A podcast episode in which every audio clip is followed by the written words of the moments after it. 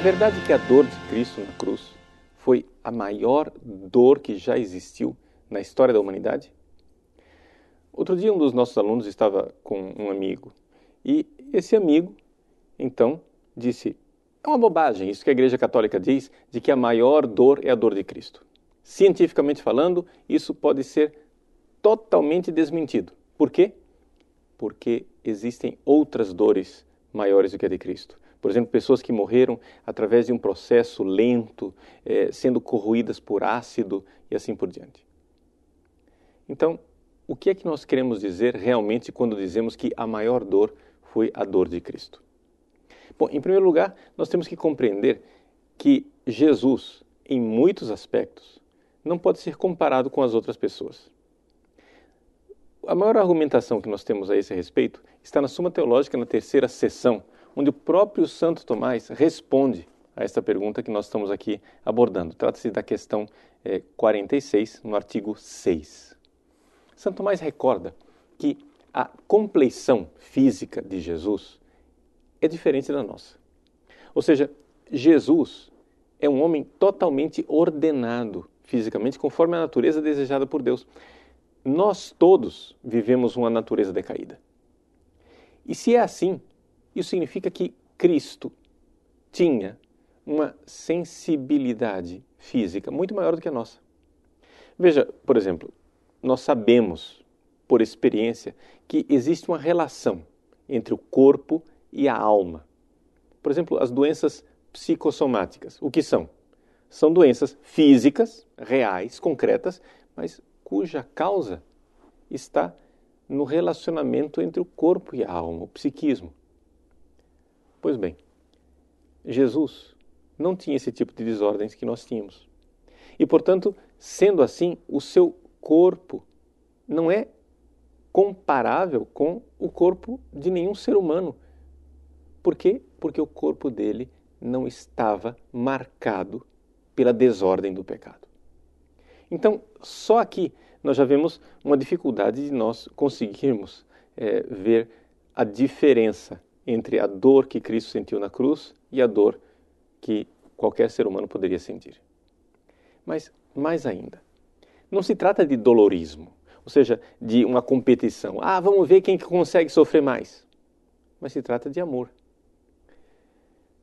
A realidade é que o amor, quando ele se fez carne, Jesus, ele foi totalmente rechaçado por nós.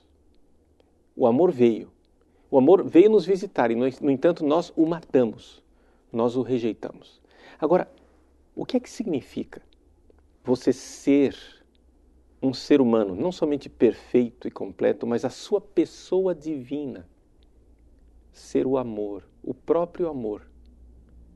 Isso significa que Jesus viveu enquanto ser humano aqui na Terra nesta profunda união com a pessoa divina. E essa união com o amor é que deu sentido a esta dor. Em resumo, poderíamos dizer assim que na realidade o que nos salvou na cruz não foi a dor. O que nos salvou na cruz foi o amor.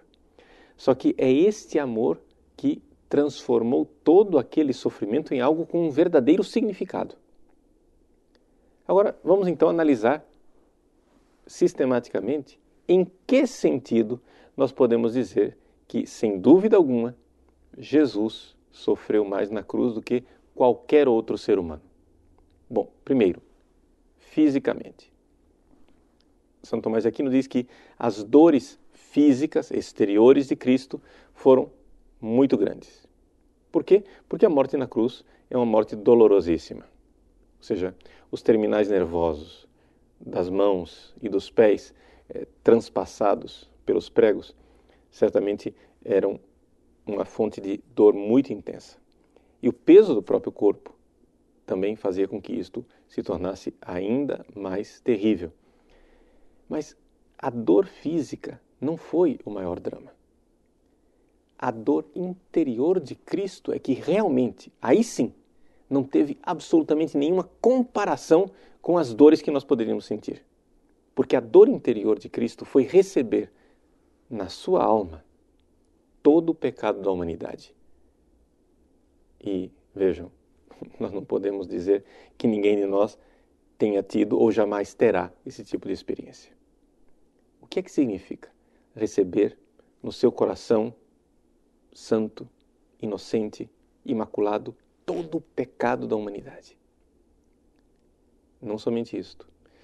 Para acrescentar as dores interiores, recordemos que Jesus foi rechaçado pelo povo judeu, ou seja, o povo que tinha sido escolhido por Deus, o povo para o qual ele veio como Messias, e não somente isso, pior ainda, ele foi traído pelos seus próprios discípulos.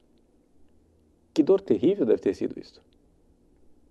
E o terceiro ponto, que é importante recordar, existe uma dor interior na própria morte. O próprio Aristóteles, como filósofo, falava que faz parte do homem virtuoso rejeitar a sua própria morte. Ou seja, a decomposição, a separação de corpo e de alma é algo que nos agride. E não somente isto. Se você, como o Cristo, vive em profunda união com Deus, você sabe que, na realidade, Deus não quer a nossa morte. Por isso, o homem virtuoso não quer o que Deus não quer. Por isso, houve uma repulsa diante da possibilidade da morte.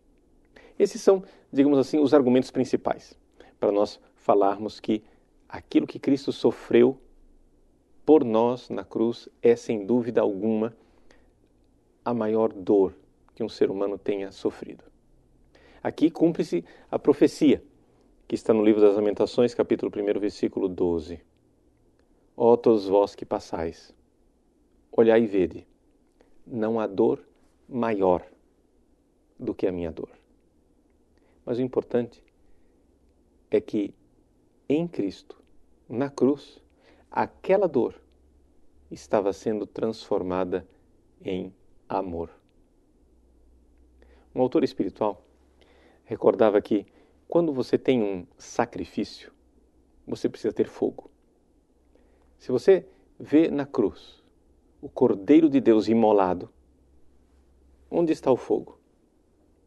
O fogo, o fogo era o Espírito Santo que estava ali, transformando aquela dor em amor.